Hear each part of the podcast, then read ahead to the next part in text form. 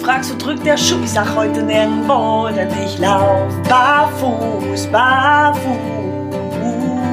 Barfuß im Podcast. Gesund von Fuß bis Kopf. Mit den Barefoot Movement Coaches Yvonne Kort und Alexander Tock. Präsentiert von Go Free Concepts. Herzlich willkommen zu Barfuß im Podcast, einer neuen Folge, einem Interview-Spezial. Und dazu begrüße ich natürlich wie immer zuerst meine liebe Partnerin, die Yvonne. Hallo Yvonne. Ja, hallo Alex. Und heute haben wir einen besonderen Gast. Und zwar haben wir einen Orthopäden und Unfallchirurgen, Buchautoren und einen Fernsehstar. Er ist äh, garantiert unter den Top Ten der bekanntesten deutschen Fernsehärzte seit Dr. Brinkmann. Und da schüttelt er schon mit dem Kopf den Spruch, ich finde er gut, sag ich. Äh, wir begrüßen den Revierdoc, Dr. Matthias Manke. Hallo Matthias. Ja, hallo, schönen guten Abend zusammen, liebe Yvonne, lieber Alex. Danke für eure Einladung, hier in eurem Podcast teilzunehmen. Ich freue mich drauf und bin gespannt auf eure Fragen. Ja, ja, schön, dass du da bist. Ganz genau. Wir freuen uns sehr, dass du hier bist. Ähm, Matthias, zwei Bücher hast du schon hervorgebracht. Das äh, letzte Buch ganz neu jetzt, ähm, wenn der Orthopäde Rücken hat. Da ähm, hast du aus eigener Leidenserfahrung und aus der Sicht eines Arztes da ja über das Thema gesprochen. Wir sprechen hier ja nun mal über Füße und deswegen würde uns dein erstes Buch äh, ein bisschen mehr interessieren, leichtfüßig. Wie kam es denn zu dem Buch? Tja, leichtfüßig, sagt er schon, äh, schön leicht, fluffig durchs Leben gehen. Und äh, ja, als Arzt habe ich letztendlich festgestellt, äh, in der Klinik, wenn du deine Ausbildung machst, dann gibt es immer nur die Unterscheidung, Füße gut, wir machen nichts, Füße schlecht, wir operieren. Und äh, so, du machst deine Ausbildung in der Klinik, machst deine Facharztausbildung über, über sechs, sieben Jahre und kommst dann irgendwann in die Praxis und stellst fest, äh, sag mal, es gibt aber nicht nur den Unterschied guter Fuß, nichts machen, schlechter Fuß ähm, operieren, sondern wenn du deine Patienten über die Jahre behandelst, siehst du, dass die Füße schon einen entscheidenden Einfluss haben auf den gesamten Körper. Aber ganz wichtig ist, du musst dich um deine Füße kümmern, denn äh, ja, kleinste Veränderungen führen dann irgendwann zu großen Problemen. Und wenn du die nicht vorzeitig, rechtzeitig angehst, dann gibt es halt ein Problem. Also sagst du auch, dass die Füße quasi die Basis sind?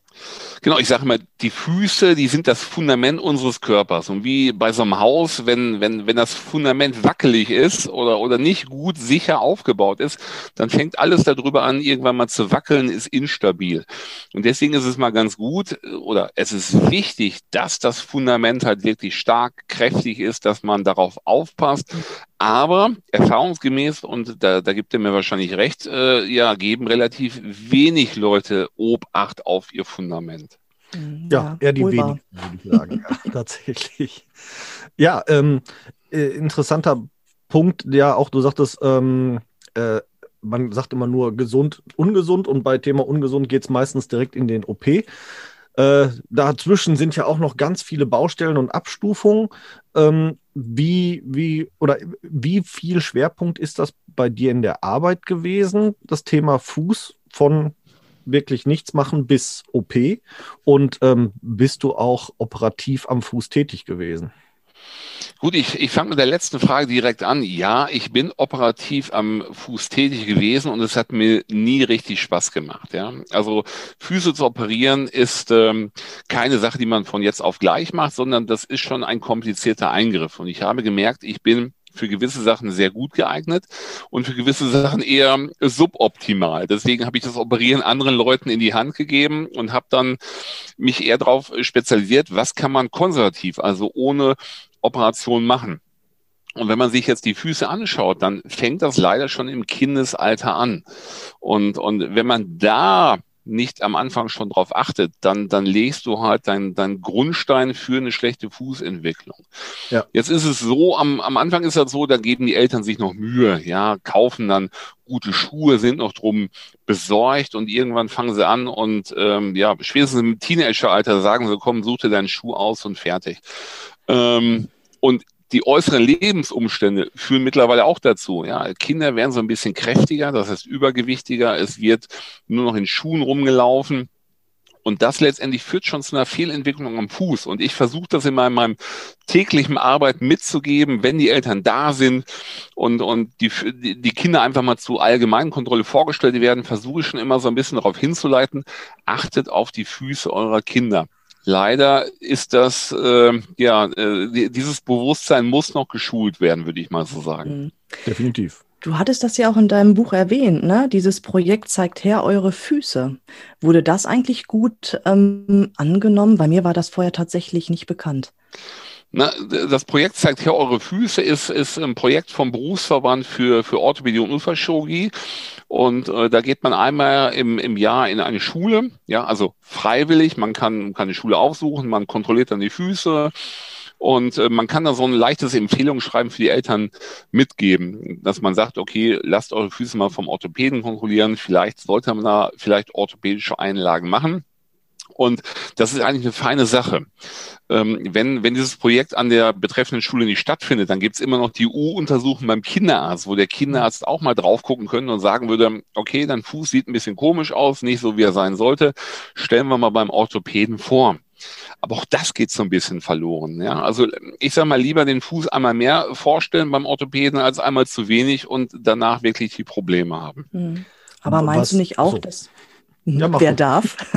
Einer von euch, ihr dürft frei auswählen, wer mir die nächste Frage stellen Ach, das darf. Das ist aber nett, danke. Ja. so, ich dränge mich vor, sonst komme ja, ich hier ja, nicht zu Wort, Alex. Ja, ist klar.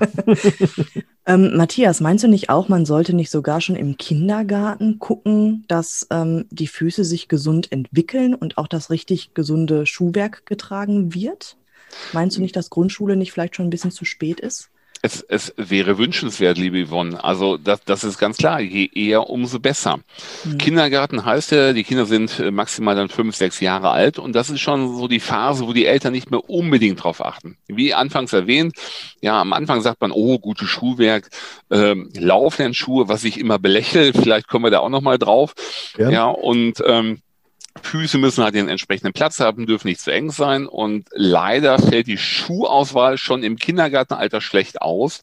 Und wenn dann noch andere Faktoren dazukommen, wie gesagt, nur Schuhe oder schlechtes Schuhwerk, Übergewicht halt, dann, dann legen wir schon in dem Alter den Grundstein für einen schlechten Fuß. Und von daher gebe ich dir vollkommen recht. Mhm. Kindergartenalter wäre schon optimal.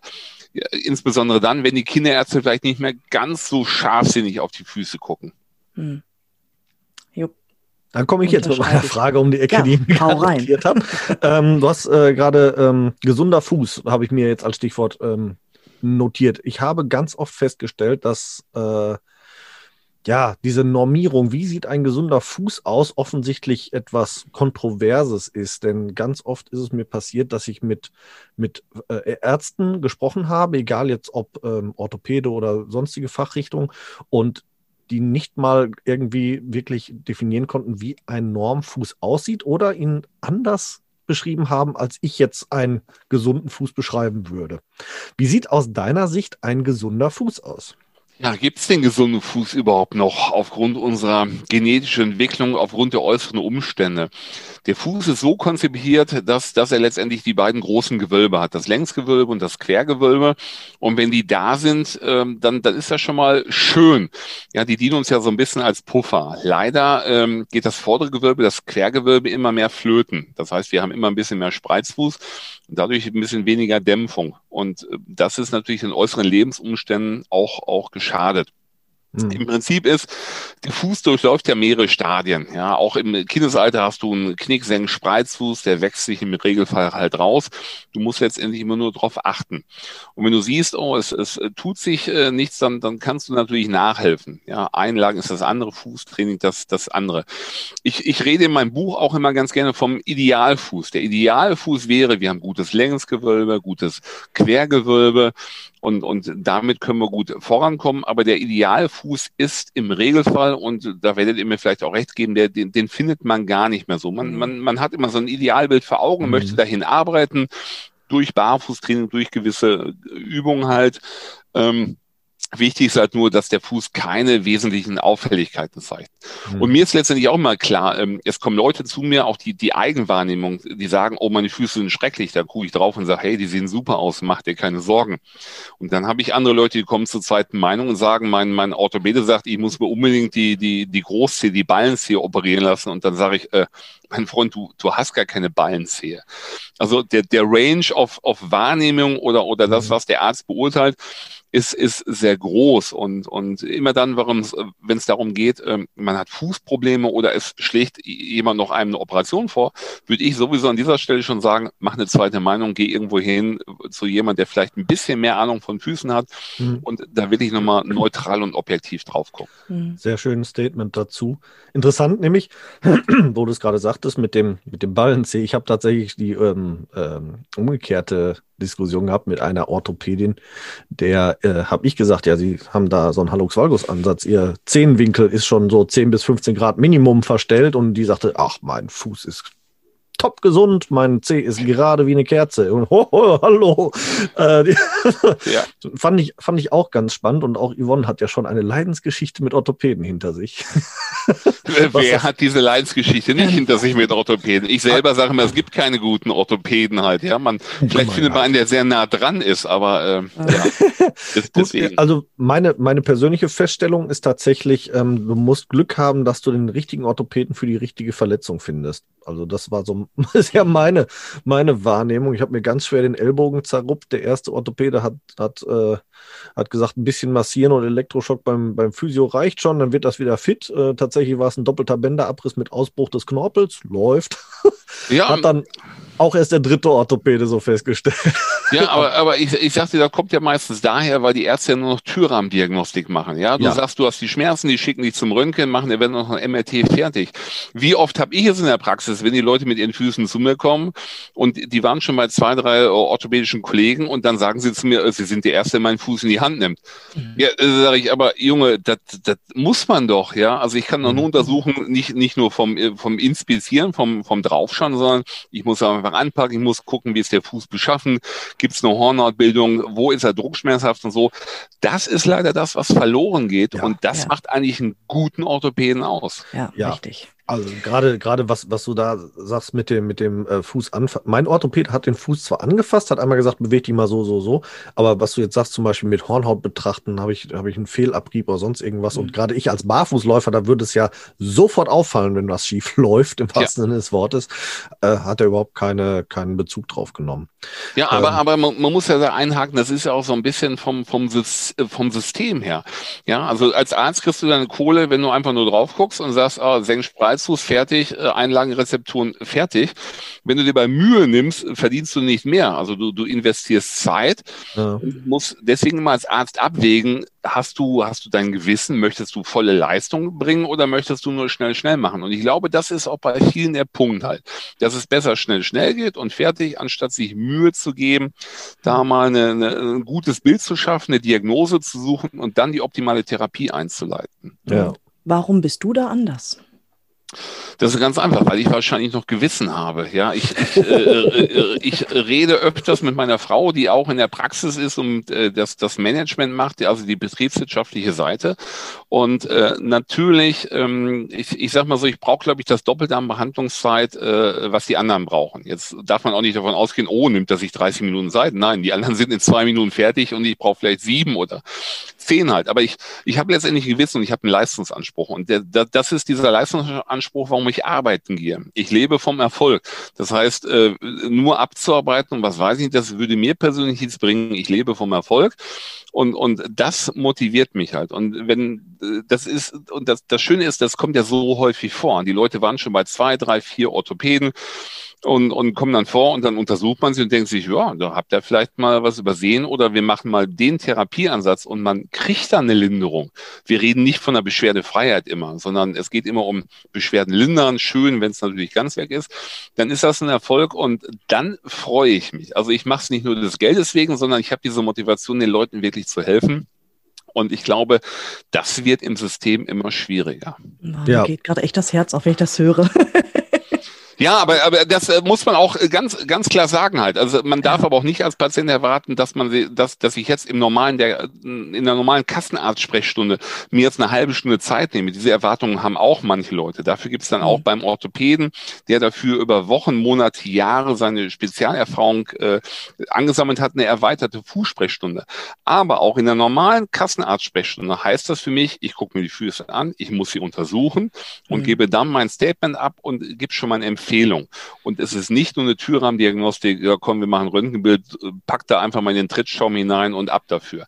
Das mhm. ist schlecht und da habe ich einen ganz anderen Leistungsanspruch. Ja, aber das ist leider, also jetzt in meiner Praxis echt Standard. Ne? Also wenn ich jetzt viel. hier im Großraum Bielefeld, Gütersloh, meine Kunden, die kommen zu mir und sagen, empfiehl mir doch mal bitte einem Orthopäde, der sich mit Füße auskennt. Und dann sage ich immer, du auskennen müssten sich theoretisch alle, aber die Zeit nehmen sie sich nicht.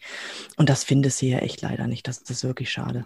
Auskennen ist immer so eine Sache. Du hast ja, du gehst ja alle Fächer im Medizinstudium durch und hast dann auch die Orthopädie halt und äh, Orthopädie heißt 90 Minuten Vorlesung über Füße.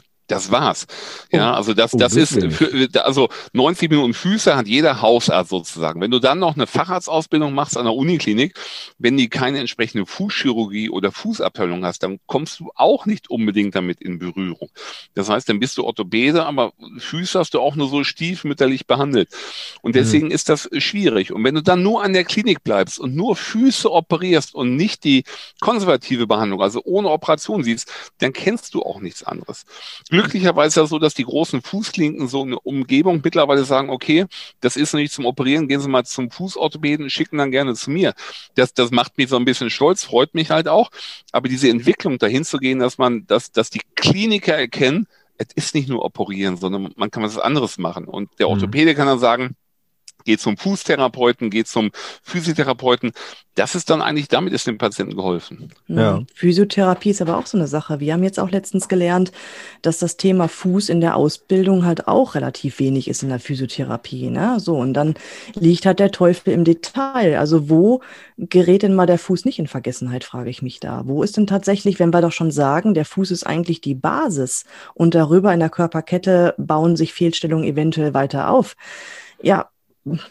wo hakt es denn endlich mal ein, frage ich mich. Ne? Das finde ich echt heutzutage sehr, sehr schwierig. Das, das ist eine sehr gute Frage und ein sehr, sehr guter Einwand letztendlich. Ja, Das System gibt es nicht her. Du kriegst die Krankenmastik für, für Rücken, für Schulter und was weiß ich nicht. Füße ist so ein bisschen stiefmütterlich, weil man sagt, okay, für die Füße gibt es Einlagen, fertig. Ja, Das wird mhm. übernommen, ist ein normales Hilfsmittel in der, in der Gesundheitsversorgung, das übernimmt auch die Krankenkasse. Aber jetzt spezielle Fußgymnastik oder im puncto Spiraldynamik oder so, da ist man letztendlich raus. Da könnte man viel mehr bewerkstelligen. Ja. Und, und äh, natürlich ist das klar, wenn, wenn da jemand noch seine Spezialausbildung macht für Füße, Spiraldynamik oder so, dann ist es keine Gastleistung, dann verlangt dann natürlich vom Betroffenen vielleicht auch einen kleinen Obolus halt. Mhm. Aber ähm, ja, das System gibt es nicht her. Die Kliniken, die Füße operieren, die haben dann noch eine Fußgruppe, wo sie so ein bisschen Nachbehandlung bekommen, aber das war es letztendlich auch. Und das Schlimme ist, im Internet findest du so viele Übungen, die so schlecht sind, um das mal so zu formulieren. Uh. Oh, Greifübungen, genau. Wir trainieren einfach nur die extrinsische, extrinsische ja. lange Muskulatur und dann gibt's da äh, selbsternannte Bewegungstherapeuten, wo ich mir immer denke, das, das sind so Übungen, da, da wird mir schlecht im, in der Magengegend halt. Aber äh, die Leute suchen's und machen in vielen Fällen das falsch und es merken dann, oh, es wird gar nicht besser.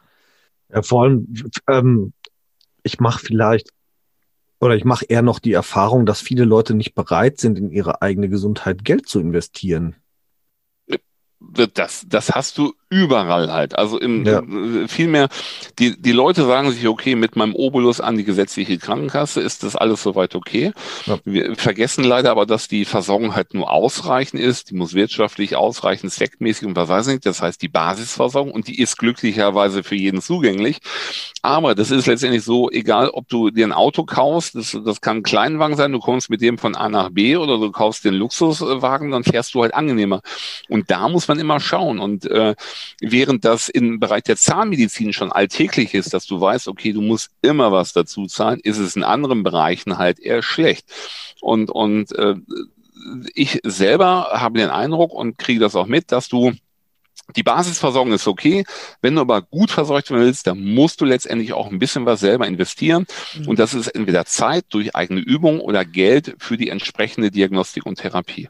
Ja. ja, gut, das ist natürlich auch immer ein, Problem. Die meisten Menschen gehen zum Arzt und erwarten die Fertiglösung.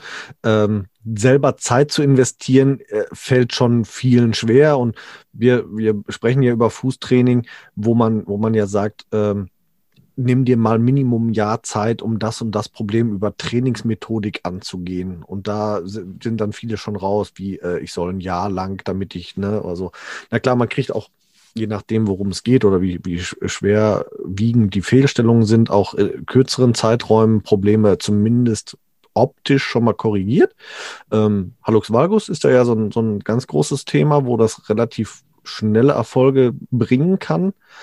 Aber um es wirklich die komplette Ursache rauszunehmen, da muss man sehr viel Zeit für investieren. Und da hast du also recht, da sind viele Leute einfach nicht bereit. Die wollen die schnelle Lösung das, das haben sie überall. Bei Rückenschmerzen und was weiß ich nicht. Es ist doch leichter, irgendwo ja. zu sagen, komm, ich gebe 20 Euro aus und fürs Massagegerät, für den Nacken oder für die äh, Wackelplatte oder für irgendwelche propriozeptiven Einlagen, anstatt dass ich selber was mache. Ja, ja und, und da liegt der Unterschied halt. Wenn ich nicht erkenne, dass meine eigene Aktivität mich weiterbringt und der Therapeut, egal ob, ob einer von euch beiden oder ich sage, passt auf, ja, du fängst an, es braucht aber Zeit, weil wir wir arbeiten an der Muskulatur, an den Sehnen und die brauchen Zeit, die müssen auf Veränderungen eingehen oder bis zum Minimum, da sage ich auch mal, vier, fünf, sechs Monate bist du mindestens dabei. Und wer diese Geduld nicht mitbringt, das ist wie immer so, der greift zu anderen Methoden, die aber im Regelfall nicht besser sind. Ja, ja apropos äh, andere Methoden. Ja. Stehst du eigentlich zu Einlagen? Ich finde Einlagen super. Ne? Also ich sage sag das extra so, Einlagen sind gut und das sind eine gute Ergänzung. Es gibt äh, verschiedene Fußdeformitäten. Wenn du Arthrose hast, dann, dann ist das schon sehr hilfreich, das Gewölbe abzustützen. Aber ich sage jedem Patienten, der eine Einlage kriegt, sage ich, die Einlage ist ein passives Hilfsmittel. Das aktive Hilfsmittel, das sind Sie und das müssen Sie sein. Ich habe heute auch wieder Patienten in der, in der Praxis gehabt, die sagen, also ähm, ich habe ja gehört, Einlagen sind nicht gut, die sollte man weglassen, äh, weil stört die Muskulatur. Und dann sage ich immer, und was machen Sie ohne Einlage im Schuh oder so für Ihre Muskulatur? Ähm, ja, mit dem Igelball, sage ich, da trainiert auch keine Muskulatur. Also man muss den Leuten schon Fußübung an die Hand geben. Das ist aber auch schon keine Leistung für mich als Kassenarzt, jemand über, äh, über, über entsprechende Fußübungen aufzuklären, weil ich mir das ja auch alles angeeignet habe. Aber wir müssen aktiv sein. Die Einlage ist ein passives Hilfsmittel, was gut ist. In vielen Fällen kommen wir gar nicht drum herum. Mhm. Aber wir dürfen nicht aus den Augen verlieren, dass wir jederzeit selber was machen müssen. Und deswegen, also diese propriozeptiven Einlagen, ich weiß ja nicht, was ihr davon haltet. Ich belächle das immer nur und habe mich, habe mich da auch in meinem, in meinem Büchlein zurückgehalten. Mhm. Aber die propriozeptiven Einlagen, äh, ähm, das ist ja so, an bestimmten Punkten soll an der Fußsohle gedrückt sein und deswegen soll sich was aufrichten. Ja, das mhm. Problem ist, der Körper, der, der adaptiert diesen Reiz ja auch, ja. Das heißt, wenn du irgendwo auf einer kleinen Beule rumrennst, dann machst du sechs Stunden, sagt dein Körper, wird, wird der Reiz gar nicht mehr weitergeleitet. Der hat gar keinen Effekt mehr. Und ja. so finde ich das, ist das aus propriozeptiven Einlagen. Ich glaube, die würden wirken, wenn du jede Stunde andere Einlagen reinmachen würdest und der Fuß immer wieder neuen Reiz kriegen würde. Dann ja. Aber ansonsten bin ich davon nicht überzeugt. Ja. Danke. Also unser, unser Grundsatz zum Thema. Heiß diskutiert. ja, unser, unser Grundsatz zum Thema Einlagen ist, Einlagen sind nach im besten Fall ein temporäres Hilfsmittel zur Schmilz Schmerzlinderung, aber sie sind halt keine Ursachenbekämpfung. Jetzt ist uns natürlich völlig klar, es gibt viele, viele ähm, Menschen, wo es dann vielleicht auch wirklich gar nicht mehr ohne geht, auch, auch ein Leben lang nicht. Äh, ich sage jetzt mal besonders ältere Menschen, die jetzt vielleicht auch nicht mehr körperlich in der Lage sind, Übungen durchzuführen. Aber äh, aus meiner Sicht oder beziehungsweise du hast es ja auch bestätigt, ne? Es macht mehr Sinn, temporär die, die Einlage herzunehmen, um keine Schmerzen zu haben, aber dann eben auch sich langsam von der Einlage zu entwöhnen. So habe ich dich auch hoffentlich jetzt richtig verstanden. So, so ist es. Also wir können, wir müssen uns einfach davon lösen, dass wir auch nicht alles mit reiner Bewegung und Muskelkräftigung am Fuß lösen können. Das, das kriegen wir nicht hin. Das ist mal wünschenswert, das ist eine Idealvorstellung halt und, und manche Therapeuten sind davon überzeugt, dass sie alles nur mit entsprechendem Laufstil, Muskelaktivierung reichen können, das nicht. Ähm, wir müssen, wir dürfen aber nie aus den Augen verlieren, dass wir immer eine Portion selber machen können. Und auch ein Fuß, der schon deutlich ähm, Verschleißerscheinungen zeigt, kann durch Bewegung immer noch ein bisschen verbessert werden. Mhm. Aber sich nur auf eine Einlage zu stützen, wäre falsch. Ähm, aber eine Einlage kann oder ist in vielen Fällen hilfreich. Das Problem ist nur, was wir mal haben, der Orthopäde sagt einfach nur, machen wir Einlagen, schickt zum Schuhtechniker. Der Schuhtechniker ist ein, ein Künstler der Einlage, wie ich das immer sage. Er muss sich beweisen und zaubert manchmal das Sachen hin, die ich, die ich äh, funktionell biomechanisch gar nicht verstehen kann. Und, und, und im Zuge dessen habe ich dann irgendwann auch angefangen, deswegen auch die erweiterte Fußsprechstunde, dass ich mir ein Fußlabor aufgebaut habe mit einer dynamischen Fußdruckmessplatte über zwei Meter, wo ich die Leute drüber laufen lasse ja. und wo ich dann in der Sprechstunde, ich sage dann mal jeden Patienten, dann bringen Sie mir einen Schuhtechnikermeister mit. Ja, wenn nicht, stelle ich, stelle ich ihn letztendlich ein. Und dass ich dann mit dem Schuhtechnikermeister vor Ort aus orthopädischer Sicht äh, das bespreche und aus biomechanischer Sicht vom, vom Schuhtechnikermeister. Das werden wir schon eine Einlage machen, diese, diese Einlage aus, von, von, aus, aus zwei Gesichtspunkten halt erstellt wird. Und damit fahren wir eigentlich ganz gut. Also ich bin nicht so jemand, der sagt, alles, was ich mache, ist super und ich möchte auch keinen haben, der sich da beweist in irgendwelchen wilden Konstruktionen, mhm. sondern es muss immer um den Patienten gehen. Und wenn man so eine Einlage konzipiert, dann hat das auch Erfolg. Aber immer sagen, du musst auch aktiv was machen. Muss aber auch den richtigen Orthopädie-Schuhtechniker für haben, weil wir haben es äh, zuletzt im letzten Interview mit der G-Werkstatt, dem Orthopädie-Schuhmacher Meister, Meister? so, danke, ja, Meister, ähm, haben wir es nämlich gehört, dass 90 Prozent der Einlagen, die tatsächlich an Patienten gehen, sind nur noch 15 Standard Schaumstoffabdruck weg. Ähm, und äh, genau. Aber äh, kostengünstig, schnell hergestellt, ja. kostengünstig, ein ganz aber, günstiger aber Rohling halt. Ja, aber, das, das, aber das, da sind wir wieder im System halt. Das gibt das ja. System her. Und die Orthopädie-Schuhtechniker gucken natürlich auch, dass sie günstig einkaufen, damit der, damit der, der, der Gewinn halt ähm, dementsprechend ein bisschen besser ist. Und da muss der Patient wieder äh, einfach sagen, gut, investiere ich selber, lege ich vielleicht mal 40, 50, 60 Euro drauf, habe aber wirklich was, was, was custom-made ist, was, was wirklich individuell für mich hergestellt ist. Oder nehme ich das Standardding und da hätte ich auch für 10 Euro im Discounter mir eine Magnetsohle einkaufen können. ja, wahrscheinlich. Ja, genau. Ein Thema, ja. Thema, was nee, du gerade kurz, okay, ein Thema, was du gerade schon kurz aufgeworfen hast, Thema gutes Schuhwerk. Hatten wir, waren wir vor ein paar Minuten dran beim, bei, bei den Kindern. Ähm, Kita-Kinder, sagtest du, am Anfang wird viel auf gutes Schuhwerk geachtet. Hm, da meine persönliche Erfahrung ist, dass Thema gutes Schuhwerk auch meistens nur bis Größe 26 bis 28 erhältlich ist und dann endet nämlich das gute Schuhwerk, das fußgerecht geformt ist und dann kommt äh, der, der Mini-Sneaker im gleichen Stil wie Mutti ihn hat und dann endet das mit dem guten Schuhwerk nämlich. Was bedeutet für dich gutes Schuhwerk, denn ich fürchte fast, du hast da eine andere Vorstellung als wir jetzt. Und das Zweite ist, ich weiß ja, dass du Barfußschuhe zumindest mal als einer von wenigen Orthopäden nicht verteufelst. Gebe ich dir vollkommen recht halt. Ja, für mich war es am Anfang meiner Karriere, also als ich äh, Orthopäde wurde, da sah ich die Barfußschuhe noch mit Zählingen in, in, in Neonfarben mhm. halt, Neopren, äh, wo man immer sagt hat, welche äh, verrückten Individualisten laufen denn da letztendlich rum? Aber da war mir der Sinn äh, der, der biomechanischen Funktion noch nicht so ergründbar. Ähm, ja, Kindergartenkinder, äh, das, das Schlimme ist, viele haben dann auch schon irgendwann ihre Crocs halt, ja, die sie dann rumziehen und ähm, man kann auch mit Flipflops eigentlich gut aktivierend laufen, aber das, das kriegen Kinder nicht hin. Die krallen ihre Zehen dann in den Crocs und was weiß ich. Das, das geht nicht gut. Der, der gute Schuh ist immer eine Mischung aus ähm, Das heißt, eine Mischung. Der darf nicht zu groß, nicht zu klein sein. Wenn er zu groß ist, sucht der Fuß sich den Platz. Wenn er zu klein ist, wird er gedrängt. Dann muss er atmungsaktiv sein, sonst hat er einen Schweißfuß. Ja, das, das, da gibt es so Phasen, wo, wo Kinder gerade im Teenageralter natürlich deutlich belastet sind. Und ähm, du hast so ein bisschen die Sneaker so, so ah, negativ angesprochen. Ich selber bin ja Sneaker-Fan. Ja, ich hm. darf ja auch Markennamen sagen. Also Chucks.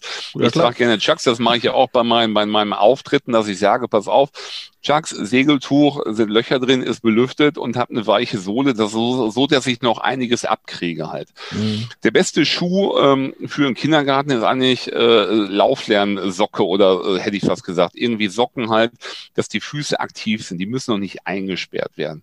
Das ist was Wichtiges, dass da viel Aktivität ja. kommt und wenn der Kindergarten dann noch trainiert mit einem Barfußparcours und solche Sachen, dann, dann ist das natürlich gut, aber ähm, ja, im Zuge des Fußschutzes und äh, eventuell der Hygienevorschriften rückt das leider in den, Vorder äh, in den Hintergrund. Entschuldigung. Ja. ja, da ist ja immer zum Beispiel auch der Witz, wir haben ja bei uns den Dr. Kinz schon mehrfach jetzt im Interview gehabt und die haben ja über mehr als zwei Jahrzehnte Untersuchungen gemacht und festgestellt dabei, eher als, so, als Nebenbaustelle, dass ja Kinder, die barfuß gehen, sich wesentlich seltener verletzen als Kinder, die in Schuhen, Socken, sonst irgendwie unterwegs sind. Und das Thema Hygiene ist tatsächlich auch barfuß meistens überhaupt gar nicht so das Thema. Das ist ja auch ganz oft tatsächlich eine fehlgeleitete Vorstellung der ein oder anderen Kindergartenbetreiber, leider Gottes, was das so angeht, das Thema.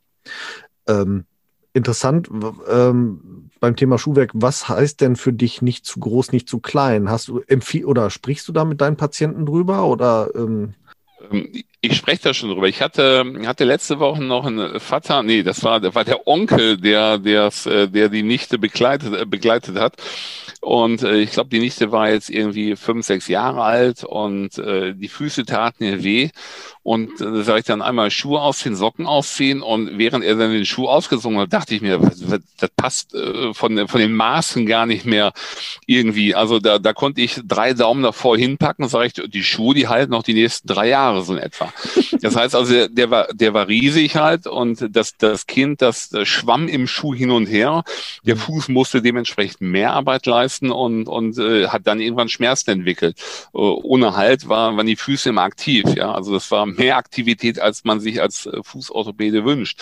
Und, und äh, wie, wie gesagt, der Fuß darf nicht in dem Schuh schwimmen und darf nicht eingeengt werden. Diesen Kompromiss muss man, muss man letztendlich finden. Mhm. Und ähm, natürlich gibt es diese verschiedenen Messverfahren äh, im, im Schuhladen halt, aber dieses, dieses altbekannte, wir drücken drauf, gucken halt an den Seiten mal, äh, drückt der Schuh irgendwo, das, was ich bei meinen Kindern auch mal gemacht habe, darauf muss man letztendlich achten.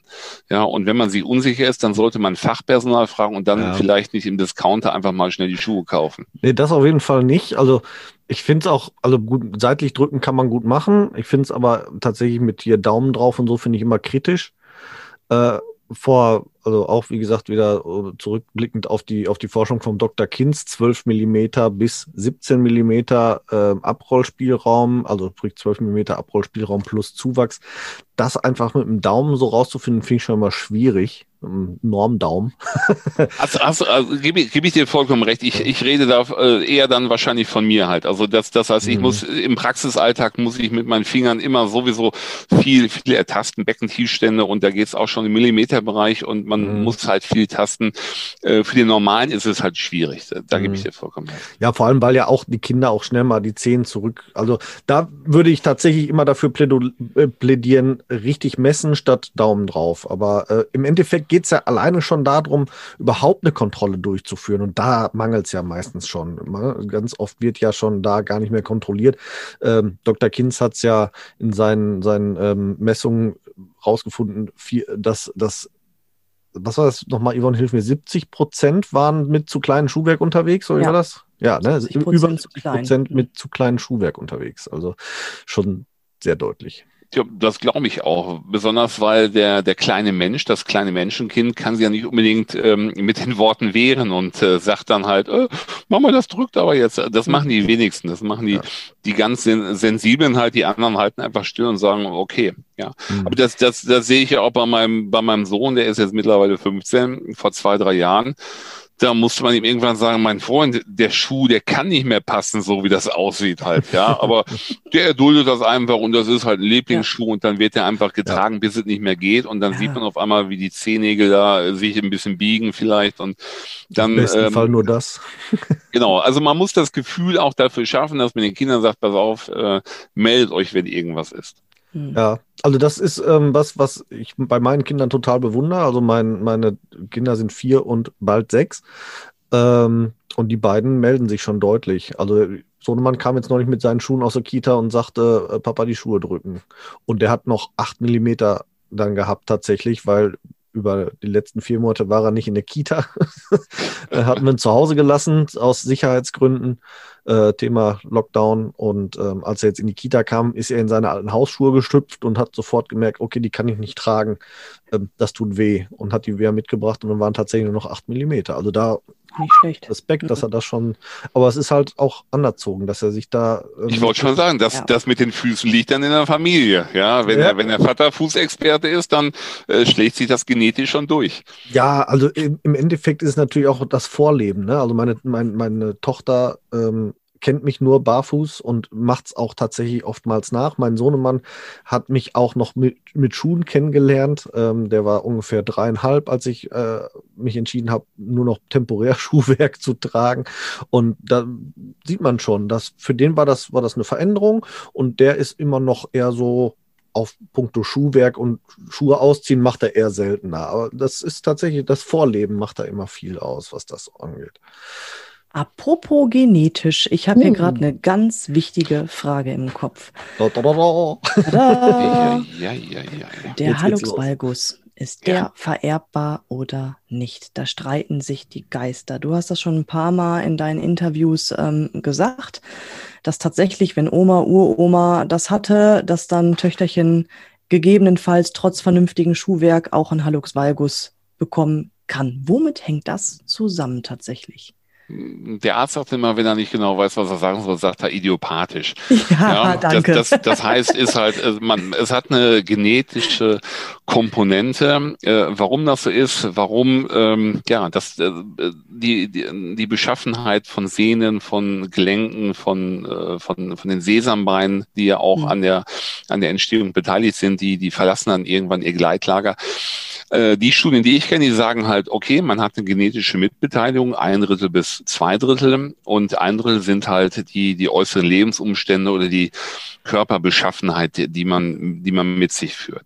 Ich würde mal nie sagen halt, äh, das ist immer nur genetisch. Das machen ja viele Leute, die das immer drauf schieben. Ja, hatte meine Oma schon und meine Mutter schon und ja. ist das die Ausrede? Sage ich nein. Das könnte vielleicht auch an ihrem Übergewicht liegen, an ihrem schlechten Schuhwerk und an ihrer mangelnden muskulären Stabilität.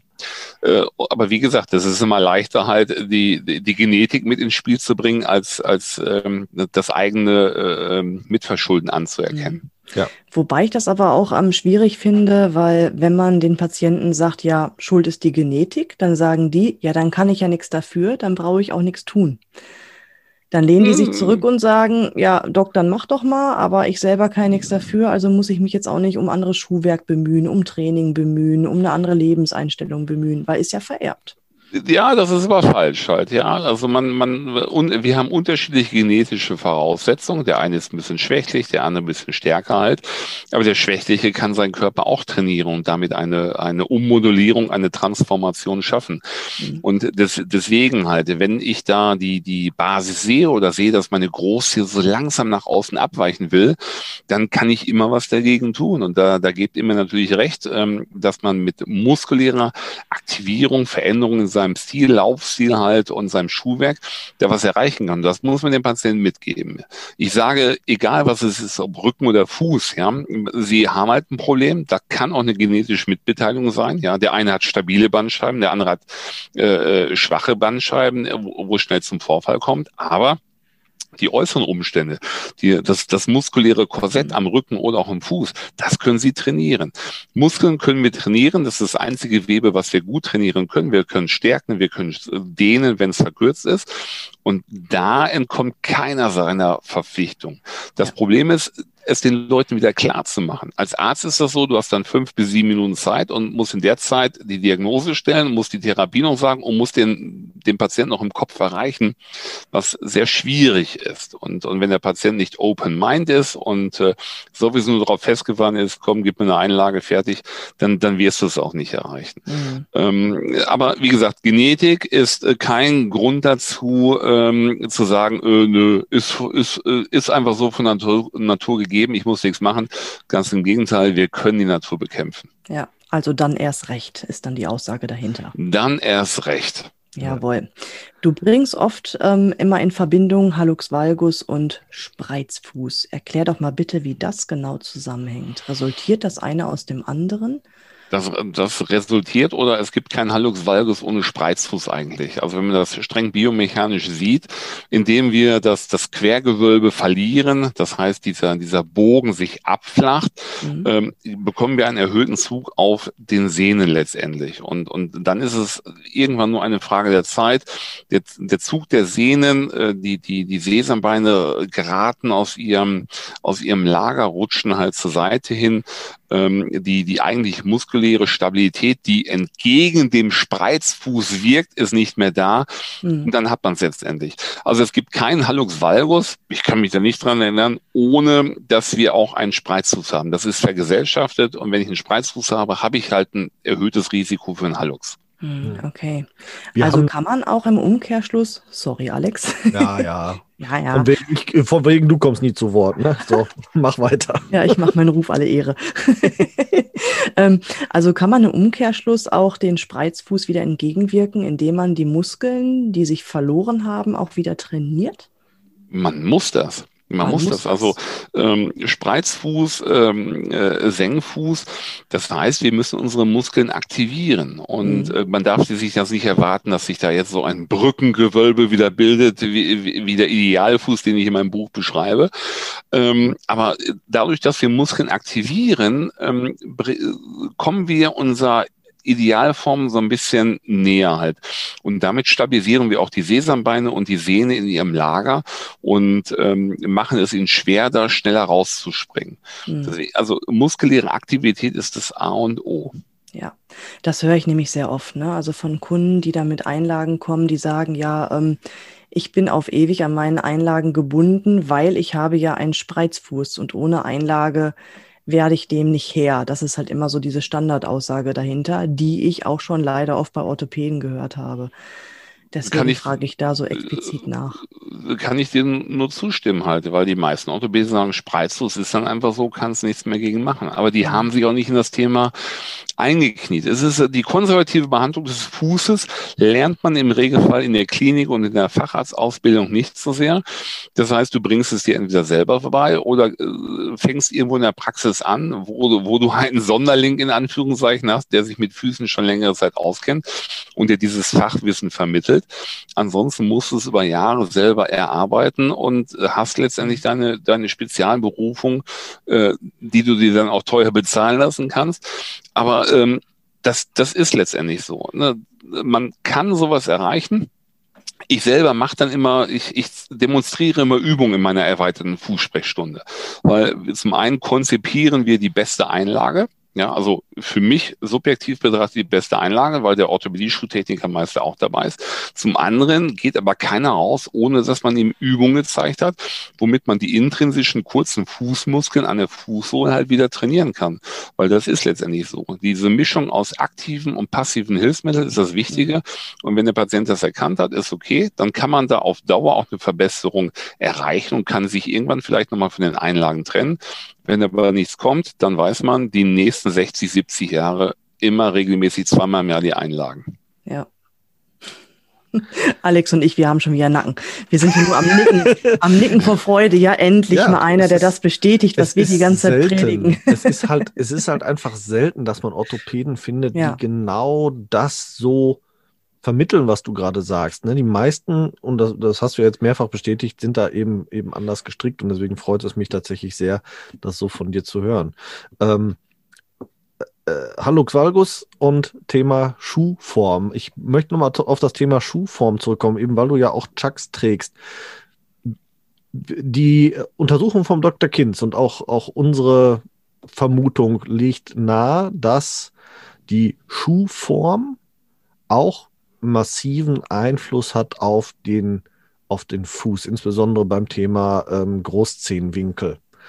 Äh, heißt ja eigentlich, wäre ja der ideale Schuh vorne V-förmig geformt, also sprich alles andere als ein Chuck. Trotzdem, du trägst ja Chucks.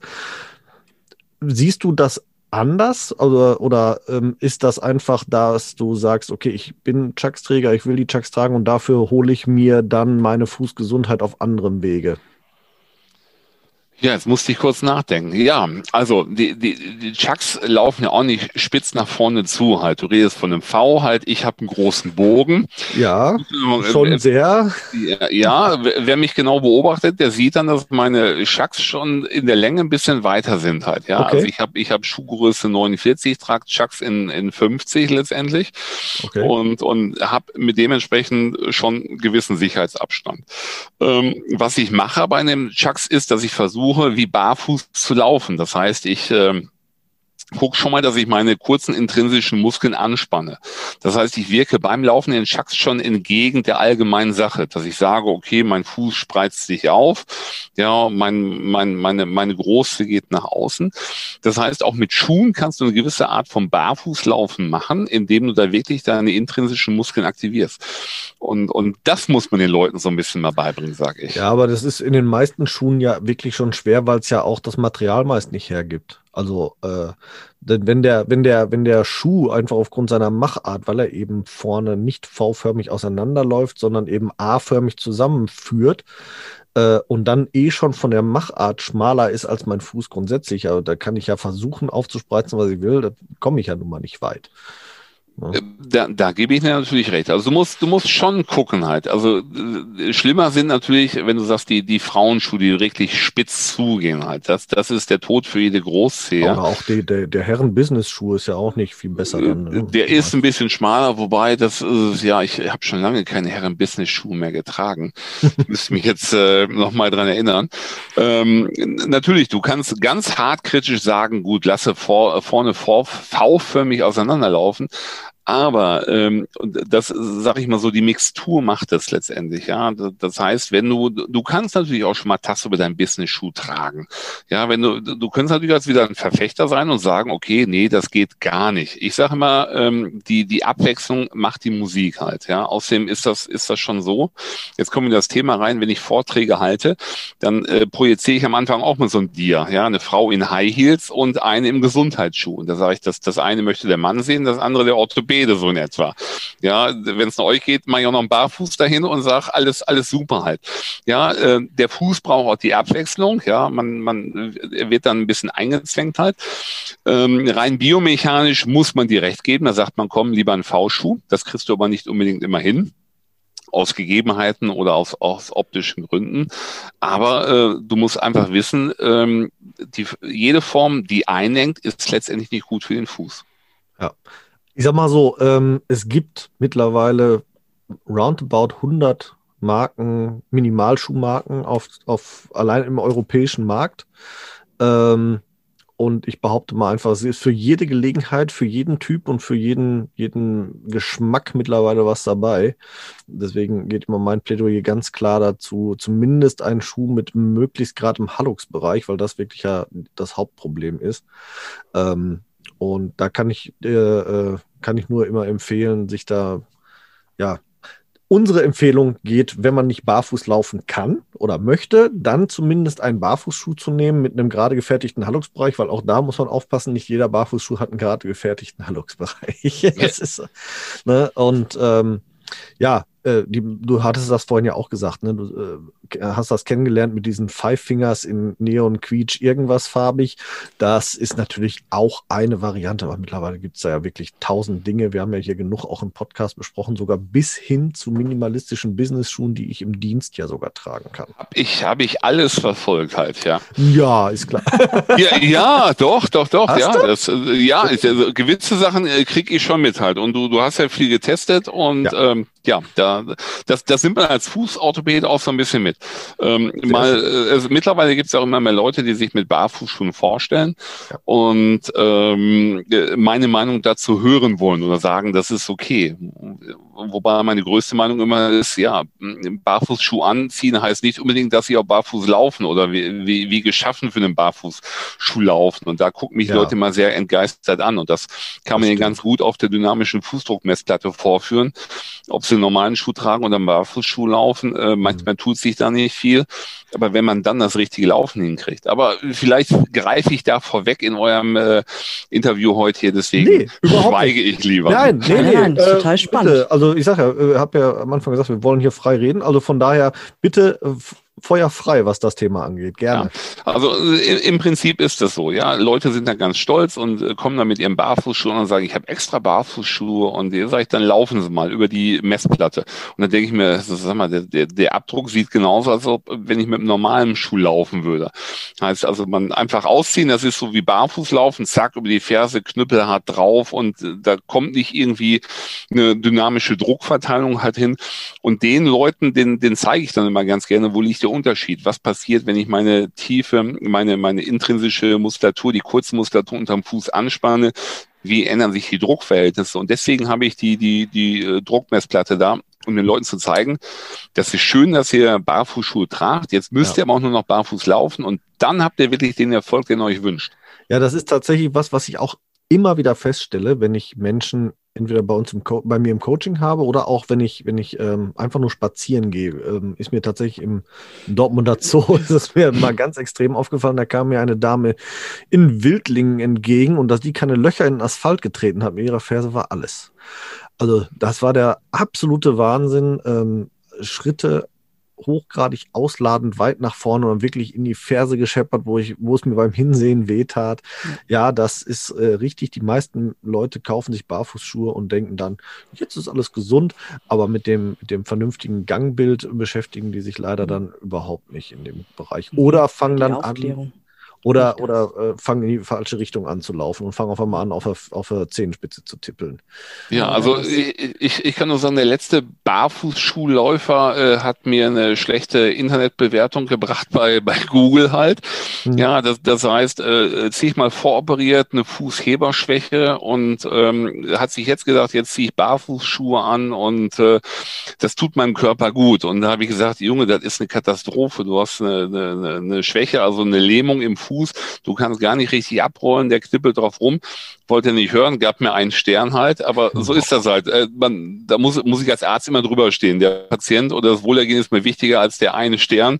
Ja. Aber ähm, nicht jeder kann auch einen Barfußschuh tragen. Auch da muss man gucken. Und wenn, wenn da jemand Zweifel, Skepsis hat, dann sollte einen von euch fragen oder, oder mich fragen und sich man, man wirklich umhören, ist das wirklich was für mich, ja oder nein? Ja, ja ich, ich plädiere auch dafür, bevor man sich oder wer, wer darauf gewillt ist, äh, auf einen Barfußschuh umzusteigen, nachdem er Jahrzehnte konventionelle Schuhe getragen hat, der sollte sich A mit seinem Gangbild und A mit äh, B mit seiner Fußgesundheit auseinandersetzen, weil es mhm. bringt ja nichts mit einem ich sag jetzt mal, völlig verkrüppelten Fuß, Knick, Senk, Spreiz, Platz, sonst irgendwas Fuß, äh, da reinzusteigen und dann ähm, macht man sich gegebenenfalls mehr kaputt, als, als man sich an Benefit holt. Da muss man dann vorher erstmal ein bisschen an seinem Fuß arbeiten. Ja, klar. Ja, das ist halt so ein Mythos, ne? Dieses Allheilmittel. Also entweder hast du das Allheilmittel Einlage oder das Allheilmittel ähm, Barfußschuh. Das Funktioniert ist, beides nicht.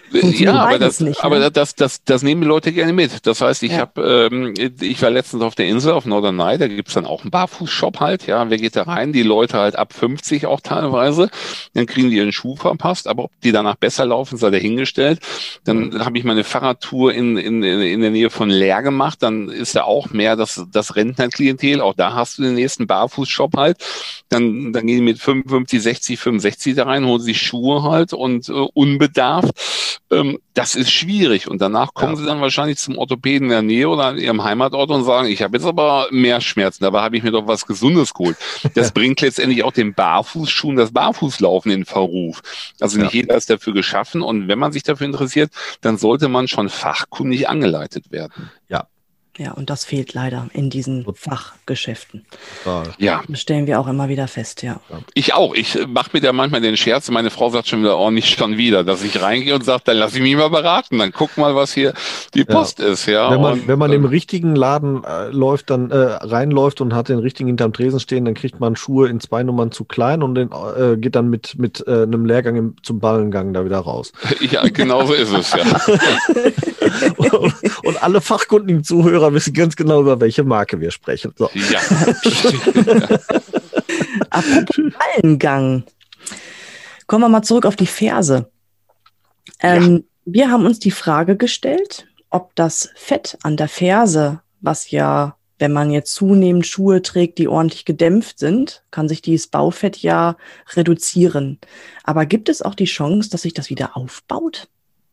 Das, das gibt es. Also Fett muss, äh, kann sich aufbauen, sehr langsam halt. Ähm, als Orthopäde kannst du mal sagen, wenn du Leuten irgendwo eine Spritze setzt, ähm, dann mit Cortison, dann hat das in seltenen Fällen die Nebenwirkung, dass es das subkutane Fettgewebe kaputt macht. Ja? Das heißt, ich habe meiner Frau mehrere Spritzen an den Daumen gesetzt, die Schmerzen waren weg und das ähm, äh, subkutane Fett letztendlich auch. Die hat einen ganz dünnen Daumen. Und das hat ein Jahr gedauert, bis sich das wieder aufgebaut hat. Und so ist es letztendlich auch am Fuß. Also wenn das, wenn das weg ist, dann, dann äh, und die, die Reize kommen irgendwann wieder, dann mhm. kann es sich auch aufbauen. Der Körper braucht aber letztendlich viel Zeit, bis das äh, letztendlich äh, eintritt. Ja, wir hatten tatsächlich mal ähm, das Statement ähm, in einem YouTube-Beitrag gesehen, da sagte man, dass das äh, Fersenfettpolster nicht regenerativ sei. Und das konnten wir nicht nachvollziehen und auch noch nicht irgendwie, also konnte uns so keiner bestätigen. Wir haben auch leider keine Antwort bekommen, wo man dieses Statement hernimmt, aber äh, ja, Schön, dass ja, also, es jetzt von dir. Also ich, ich könnte es nicht sagen. Ich würde mal sagen, ich glaube in die Regenerationsfähigkeit des Körpers. Und meine Erfahrung ist mit subkutanen Fettgewebe, das braucht Zeit, kommt aber im Regelfall wieder. Ja, äh, trifft auch mein, meine persönliche Erfahrung. Also jetzt seit zweieinhalb Jahren Barfußläufer. Ich glaube, mein Fuß hat sich deutlich verändert, insbesondere auch in der Polsterstruktur des Fußes. Also sprich, das Fettgewebe unterm, unterm Ballen unterm, und, und unter der Ferse hat sich da deutlich aufgebaut, einfach durch die Reize sehr, sehr deutlich. Ja, und man rumst auch nicht mehr so auf. Man verändert auch sein Gangbild, ne? wenn ja. man vermehrt barfuß geht. Definitiv. Geht der Revierdog eigentlich barfuß?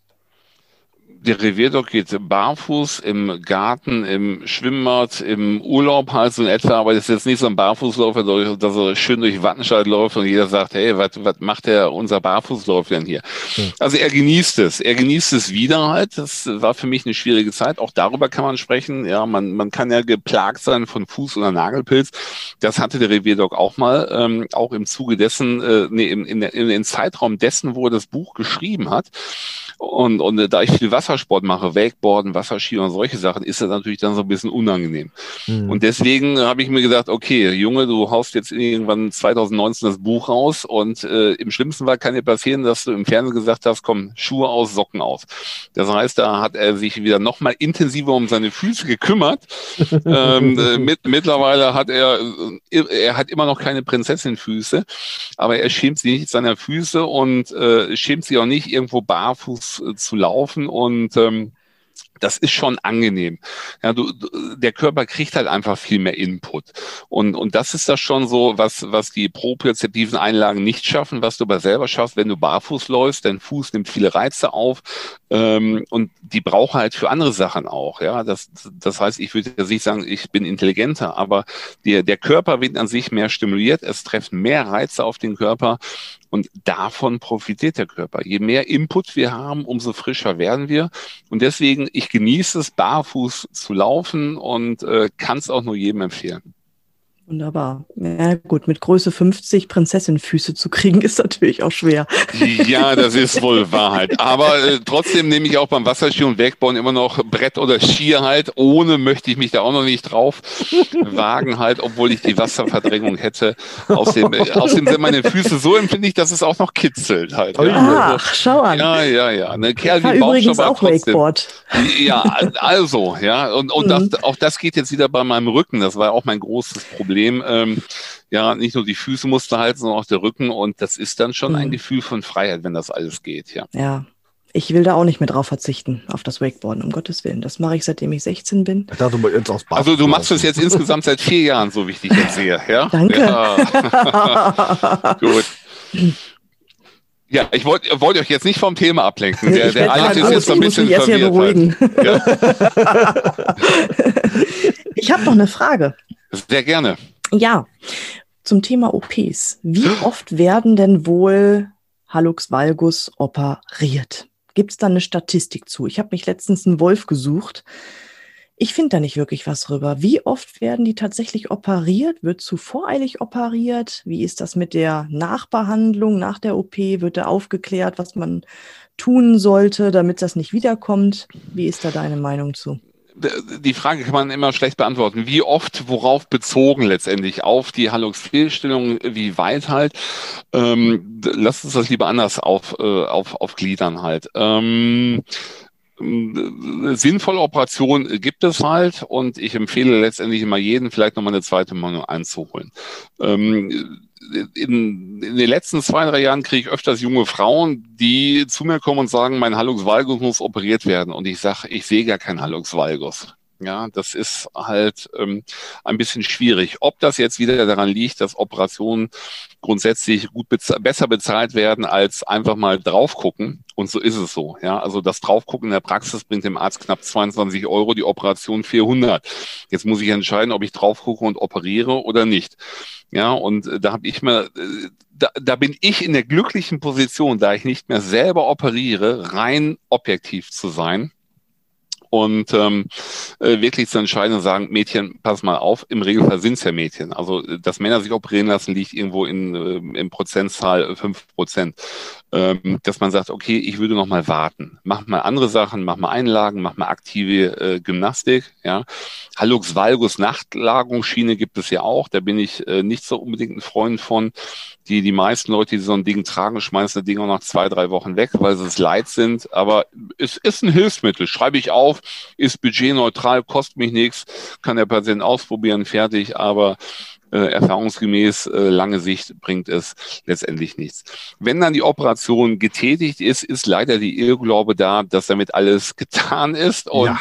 damit ist es leider nicht getan. Ja, ich habe meine Verantwortung einmal den Operateur gegeben, der hat es korrigiert und jetzt kann ich mein Leben lang weiter äh, mit meinem Prinzessinfuß rumlaufen. Dem ist nicht so weil die Ursache für einen Hallux valgus, haben wir auch schon besprochen, ist der Spreizfuß. Wenn ich aktiv nichts an meinem Spreizfuß mache, mache, wenn ich nichts an meinem Gewicht ändere, wenn ich nichts an meinem Schuhwerk ändere, äh, ereilt mich das äh, komischerweise nach ein paar Jahren wieder. Mhm. Und ähm, dann macht es die Operation noch schlimmer. Ja, äh, ein, jede Fußoperation am Fuß ist nicht gut. Die Blutversorgung am Fuß ist, ist sowieso immer empfindlicher und ähm, mit jeder weiteren Operation gibt es eine größere Narbenbildung. Mit einer Narbenbildung ist die Durchblutung schlechter. Das heißt, du kriegst dann auch irgendwann einmal Hautstörung und es ist keine Seltenheit, dass wenn jemand drei, viermal am Fuß operiert wird, ihm vielleicht auch schon eine Zehe fehlt. Das heißt, ich möchte hier keinem äh, irgendwie Angst bereiten, aber eine Operation muss Sinn und Zweck haben, dann muss sie gut zum richtigen Zeitpunkt durchgeführt werden und äh, so korrekt durchgeführt werden von einem guten Operateur, dass keine Komplikationen eintreten. Leider ist es so, dass die, die, die operative Ausbildung in den Kliniken ähm, von der Qualität her auch abgenommen hat und dass äh, jeder Facharzt letztendlich die Befähigung hat, die Befähigung hat und die Erlaubnis hat zu operieren, ob er es kann oder nicht. Und mhm. dann muss das jeder mit seinem eigenen Gewissen vereinbaren kann ich das oder kann ich das nicht? Und ich musste mir eingestehen, dass ich nicht gut Füße operieren kann und dass es Leute gibt, die Füße wirklich sehr gut operieren können und die kenne ich auch.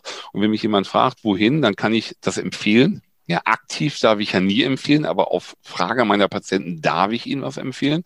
Und dann habe ich guten Gewissens. Ich kann hinschicken, weiß, die sind gut, das wird auch gut. Und ähm, rede ich überhaupt zu viel? Ich äh, Nein, bin gut. gerade in einem kleinen Monolog drin, stelle ich fest. Das geht. Super. Ähm, solange, der, gut. solange der Inhalt stimmt, ist alles schön. Also, solange ihr noch nicht aufgestanden seid und ich alleine reinspreche, ist das, ist das okay halt. Und dann ist die, wie gesagt, die Nachbandung ist das Wichtige. Und da reden wir nicht unbedingt von richtigen Einlagen und Fußgymnastik, sondern auch frisch nach der Operation muss so eine korrigierte Großzehe auch in Überkorrektur letztendlich gezügelt werden, damit äh, durch die, durch die äh, Verschrumpfung der Kapsel nicht schon anfänglich sofort wieder die Fehlstellung eingenommen wird. Aber dieses Zügeln, das kann man machen. Das muss man nicht unbedingt machen. Das ist jetzt keine Leistung, die die Krankenkasse auch wieder abbildet. Und deswegen kann man auch ganz klar sagen, machen es die meisten Orthopäden nicht. Es kostet Zeit, Energie. Es kommt nichts dabei rum. Ja. Deswegen sollte der betroffene Patient immer fragen, ähm, kann ich jetzt noch irgendwie was investieren, damit das Operationsergebnis auf lange Sicht gesichert wird? Und diese Frage sollte man seinem Orthopäden stellen. Und dann bin ich fest der Überzeugung, dass man da noch eine gute Möglichkeit findet, das Operationsergebnis abzusichern.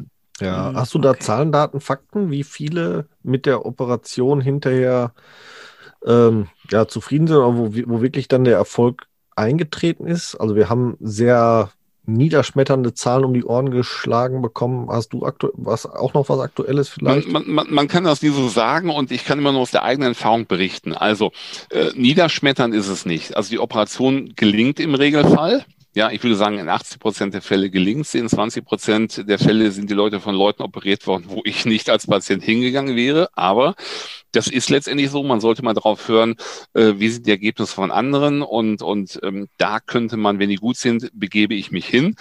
Ähm, das, das Problem ist, und das kommt sehr häufig vor jetzt, und ich bin jetzt zehn Jahre in der eigenen Praxis, das, das heißt, ähm, die Leute, die jetzt vor sieben bis zehn Jahren operiert worden sind, die kommen jetzt das zweite Mal und sagen, oh, die, die Fehlstellung hat sich schon mal gebildet. Und dann sage ich, ja, aber ich habe mir noch gesagt, sie müssen konsequent Einlagen tragen, mhm. sie müssen ein bisschen was für die muskuläre Kräftigung machen. Und wenn das nicht gemacht wird, wird, dann hängst du letztendlich drin und äh, kannst dich auf die erneute Operation freuen. Ja, das, ist, das war nämlich genau das, was ich sagte, mit wenig erfreulich. Wir hatten, wir sind mal an den Start gegangen ähm, und hatten da Zahlen bekommen von 40 bis 50 Prozent ähm, entwickeln diese Fehlstellungen nach einiger Zeit wieder. Und der Patrick, unser Orthopädie-Schuhmachermeister, hatte so, sogar Zahlen gesagt von wie war das? 15 Prozent, bei denen, ich meine 15 Prozent hätte er gesagt, bei denen es wirklich auch auf lange Sicht ein operativer Erfolg ist und der Rest, also 85, 80 bis 85 Prozent, äh, ergibt sich die Fehlstellung nach einiger Zeit eben aufgrund des fehlenden, der fehlenden Nachsorge dann leider doch wieder. Ähm, die Zahlen äh, erscheinen mir so ein bisschen sehr negativ getrübt halt. Also, es, also im Prinzip mit der Operation kannst du, kannst du ein gutes Ergebnis erreichen, aber wenn wir so über einen Zeitraum und das muss man einfach definieren, sagen, komm, fünf bis zehn Jahre, dann hast du schon wieder ähm, Fälle, wo die Großsee abwandert, wenn ja. du letztendlich nichts machst. Also äh, ganz so negativ bin ich nicht, aber ja. man darf sich auch nicht in Sicherheit wiegen und das muss eigentlich der Grundtenor sein. Ja. Mit einer Operation ist es nicht getan. Wenn du dich darum danach nicht um deine Füße kümmerst, dann hängst du halt wieder drin. Und mit, jede, mit jeder Operation wird es letztendlich schlechter. Ja. Und das Ein, ist eine Aufklärung, die halt auch irgendwie wohl leider fehlt, ne? Finde ja. ich zumindest. So, so ist es. Wobei die ja. im, im stimmt, hast du, hast du eigentlich recht, es wird darüber aufklärt bei einer Operation. Die Operationsaufklärung sagt, okay, ähm, äh, schlechtes Operationsergebnis, ist auch darüber aufgeklärt, oder die Fehlstellung kann wieder zunehmen.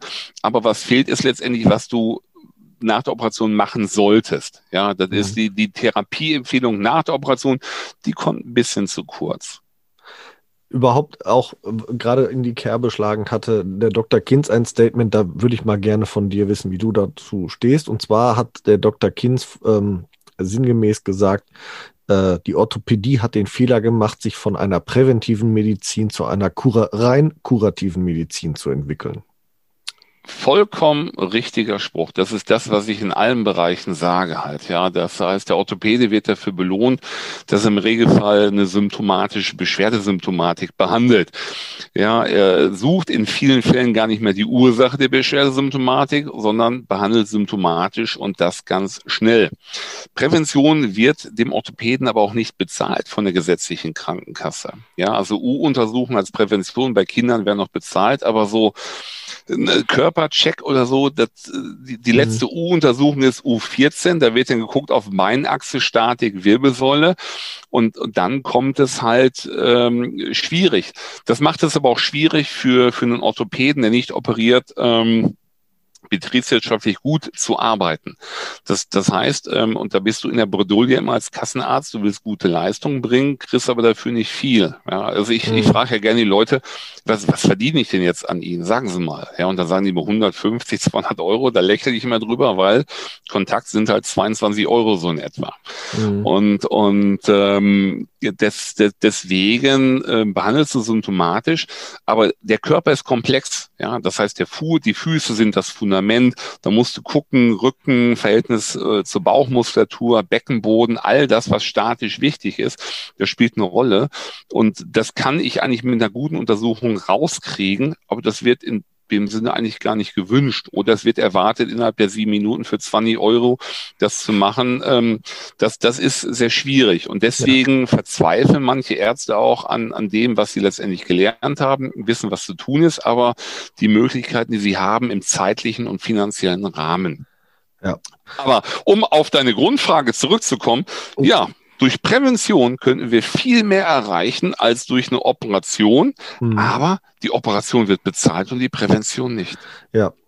Ein Fehler im System, wo wir uns, glaube ich, äh, deutlich einig sind, alle drei, äh, da, da müsste sich eigentlich das System deutlich verändern. Die Prävention müsste, müsste da viel größer geschrieben werden. Da müsste einiges sich tun und dann wollen wir mal hoffen, dass wir vielleicht auch mit der heutigen Podcast-Folge schon mal ein bisschen für diese Prävention jetzt auf diesem Wege dann sorgen können.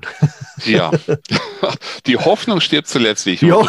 zu sagen pflege. Ja. ja. Yvonne, hast du noch eine Frage, die dir unter den Zehennägeln brennt? Sagt Bescheid. Ich, also ich habe das jetzt bisher als einleitende Worte von ihr aufgefasst und warte darauf, dass Sie jetzt mit dem Interview starten. ja, also äh, ich weiß nicht, was ihr sonst gewohnt seid, aber na gut, ich bin jetzt gerade mal so ein bisschen warm. Bist aber, warm. Du, ja. weißt du was, wir, wir, ach, wir können auch noch weiter quatschen und dann machen wir halt einfach zwei Folgen hinterher draus und schneiden. Ja, oder, oder ihr holt euch nochmal, geht euren Fragensalon äh, durch und ich freue mich natürlich nochmal über eine weitere Einladung. Also, also ich kann nur sagen, mir hat das bis jetzt sehr, sehr viel gerne. Spaß und Freude bereitet. Ja. Also sehr gerne. Ähm, wäre jetzt tatsächlich auch etwas gewesen, wo ich gesagt hätte, ähm, würde ich tatsächlich nochmal machen. Vielleicht auch dann zu einem etwas spezifischen ähm, Thema. Der, wir haben uns ja jetzt sehr allgemein auch über das Thema Fußgesundheit gesprochen, dass wir vielleicht nochmal ähm, mit dir zusammenkommen, um äh, spezifische Themen zu besprechen. Ähm, oder keine Ahnung. Wir kriegen auf jeden Fall was hin, weil. Guck einfach mal, ich will euch auch jetzt nicht unter Druck setzen. Nein, das war nicht also, meine Intention. Nee, also ja. Äh, ich wäre von mir aus tatsächlich da, äh, da drauf auch gekommen, weil es ist wirklich schön, mit dir sich zu unterhalten. Das ist ein tolles, lockeres Gespräch. Es macht wirklich Spaß.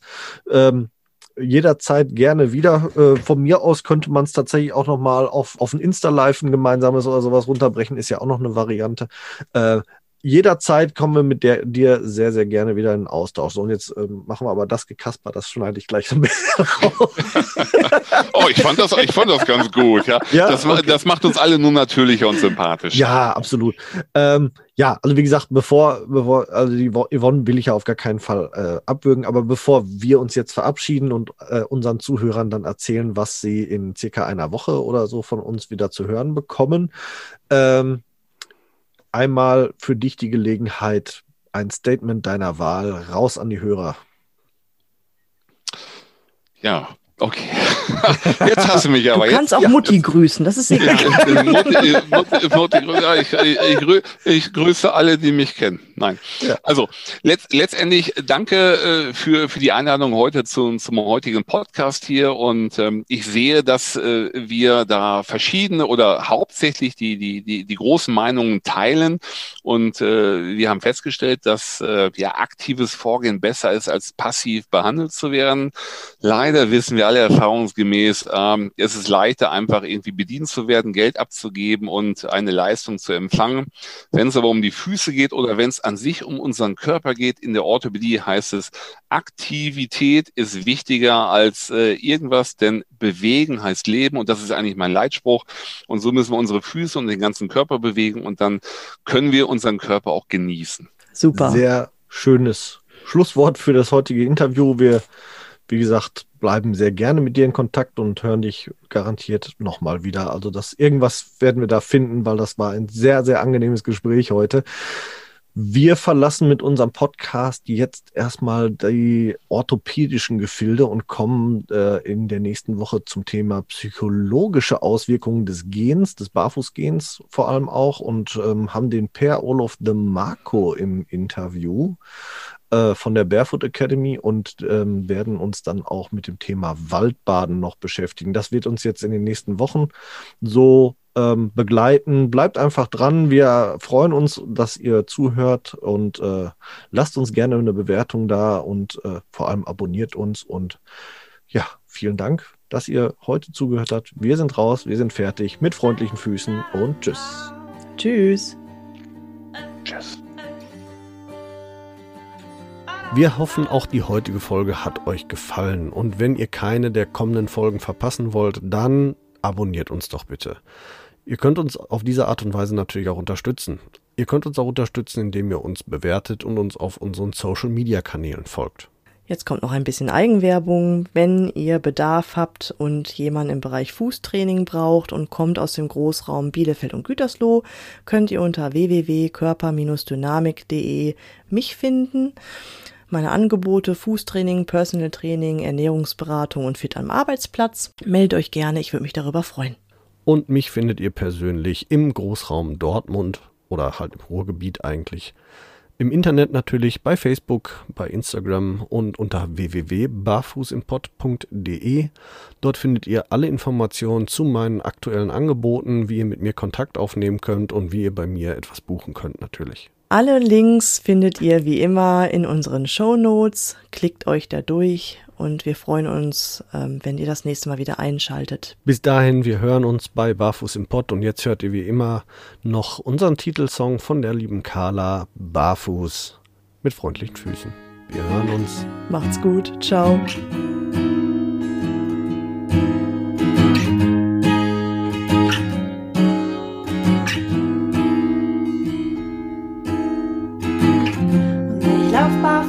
Dich zu und werfe all meine Hüllen ab. Und ich lauf barfuß auf dich zu und werfe alle meine Hürden ab. Du fragst, wo drückt der Schuh, sag heute nirgendwo, denn ich lauf barfuß, barfuß.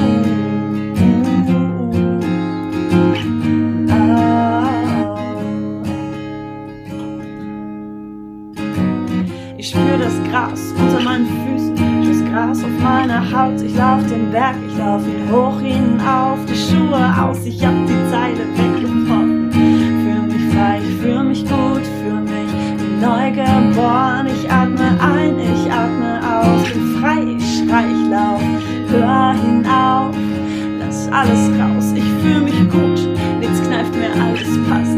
Steh fest, spür jede Pore meiner Haut, ich lauf den Berg ich lauf barfuß auf dich zu und werfe alle meine Hürden ab. Und ich lauf barfuß auf dich zu und werfe alle meine Hürden ab. Du fragst, wo drückt der Schuh, sag heute nirgendwo, denn ich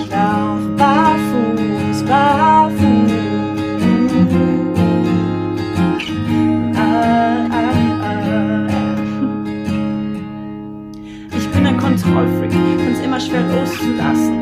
Und wirklich, ich hätte echt lange gebraucht, ich will mich ihm eher verpassen. Meine Abdruckstellen, guck wie schnell sie doch verblassen. Und wir zwei, wir sind Honigkuchenpferde, die um die Wette lachen. Ich seh dein Lächeln bis hierher.